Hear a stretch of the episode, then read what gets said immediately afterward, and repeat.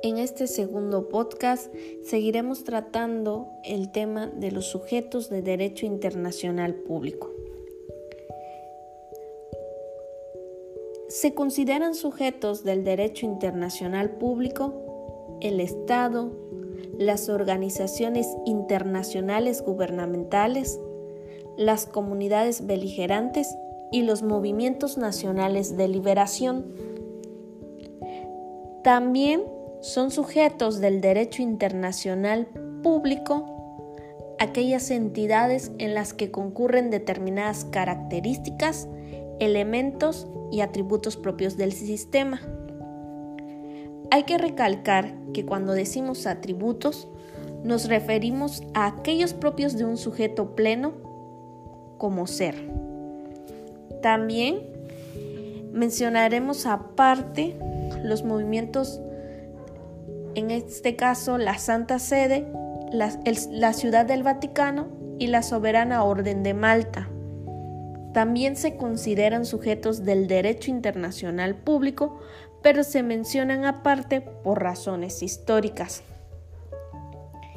Vamos a tratar en este caso, en primer punto, al Estado.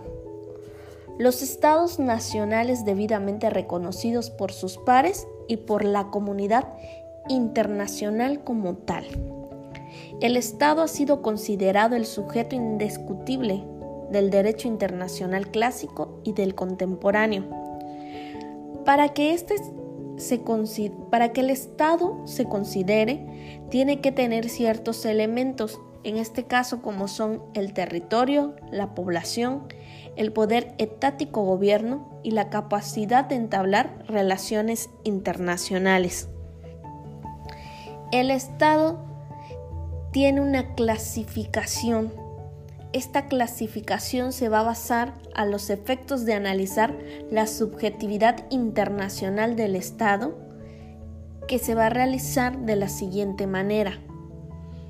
De acuerdo a cómo se organicen, los primeros tres elementos va a determinar qué tipo de organización política adopta ese Estado. En este sentido, va a dar dos modelos. El Estado unitario, que va a ser un modelo simple donde los tres elementos se relacionen directamente. Y en segundo lugar, cuando los tres elementos se organizan en forma más compleja, encontraremos estados tipo confederación y federación. Ya sea en el caso de un Estado unitario, como es el caso de Uruguay, identificaremos el Estado como sujeto de derecho internacional público. También otro sujeto que habíamos mencionado antes son las, las, organizaciones internacionales de mediación y acuerdo internacional como la Organización de las Naciones Unidas y la Organización Internacional del Trabajo. Otros es la, la, comunidad beligerante y los movimientos de liberación nacional en ciertos casos en que son reconocidos como actores políticos y no criminales. Y como último, la persona física como sujeto pasivo del derecho internacional, pues recibe de estos tantos obligaciones como derechos.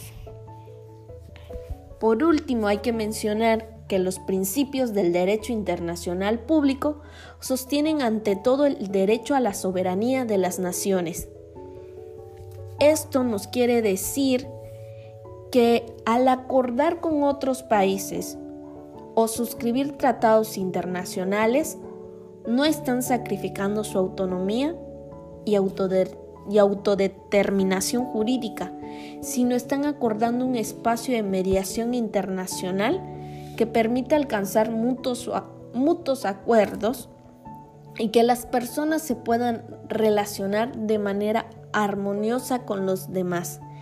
Y en base a esto tengan que cumplir con, con derechos y obligaciones que también les permitan gozar de una entidad de paz y armonía.